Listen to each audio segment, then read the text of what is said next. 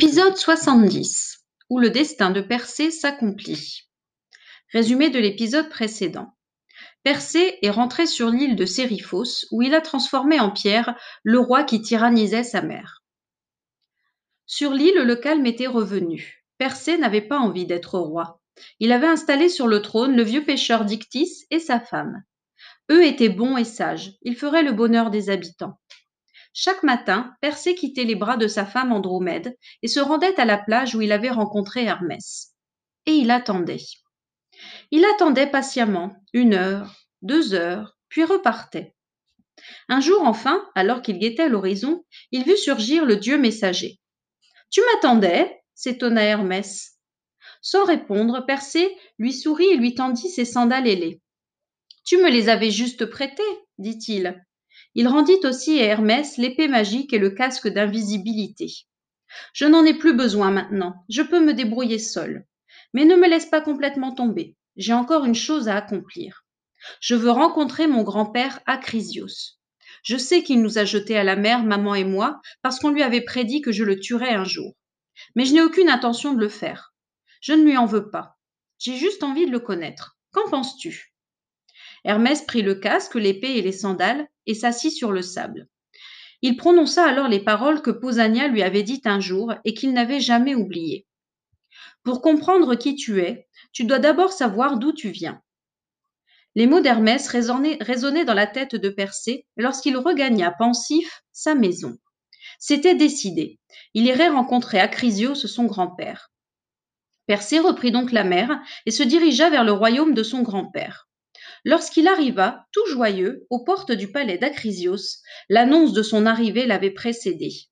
Acrisios, paniqué d'apprendre que son petit-fils était vivant et persuadé qu'il venait le voir pour se venger, prit la fuite.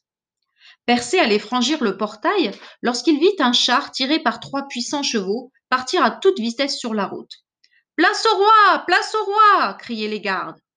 Hé, attends-moi hurla Persée. Je suis Persée, ton petit-fils en entendant ces mots, Acrisios fit accélérer les, chevaux.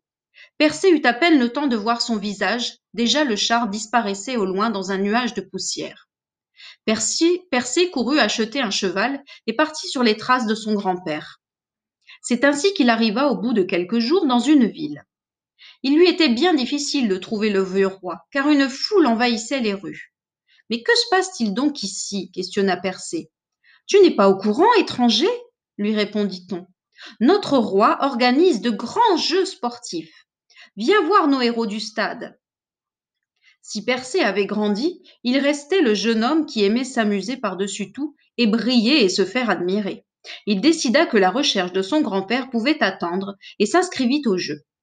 Personne ne connaissait Persée, mais il apparut bien vite comme le meilleur de tous les concurrents. Il gagna d'abord la course à pied, puis remporta la victoire à la lutte, les spectateurs criaient Percé Percé Vive Percé Le jeune homme rayonnait de plaisir. Dans la foule, un vieillard baissait la tête de peur d'être reconnu. C'était Acrisios, qui espérait bien passer inaperçu dans tout ce monde. Persée, euphorique, voyait qu'il allait être couronné champion des Jeux. Il lui restait à remporter l'épreuve du disque. Il lançait le lourd disque avec agilité et précision. Bientôt, il ne resta plus que deux concurrents. Persée lança une nouvelle fois son disque. Soudain, un brusque et violent coup de vent détourna le disque de sa cible et le fit atterrir dans la foule. Un spectateur reçut le lourd projectile en pleine tête et mourut aussitôt. Persée se précipita. La victime était Acrisios, son propre grand-père. À cet instant, quelqu'un sortit de la foule et entoura de ses épaules le jeune homme effondré. Il l'aidait à se relever, essuya ses larmes et tenta de le consoler. Tu n'es pas responsable, Persée, c'est un accident. C'était aussi ton destin. Ce quelqu'un n'était autre qu'Hermès, qui l'avait suivi discrètement. Il le raccompagna chez lui et le remit dans les bras d'Andromède. Il n'était pas inquiet pour l'avenir de son protégé. En interrogeant les petits cailloux, qui lui permettaient de deviner le futur, Hermès l'avait vu fonder une grande ville qui serait très puissante, du nom de Mycène.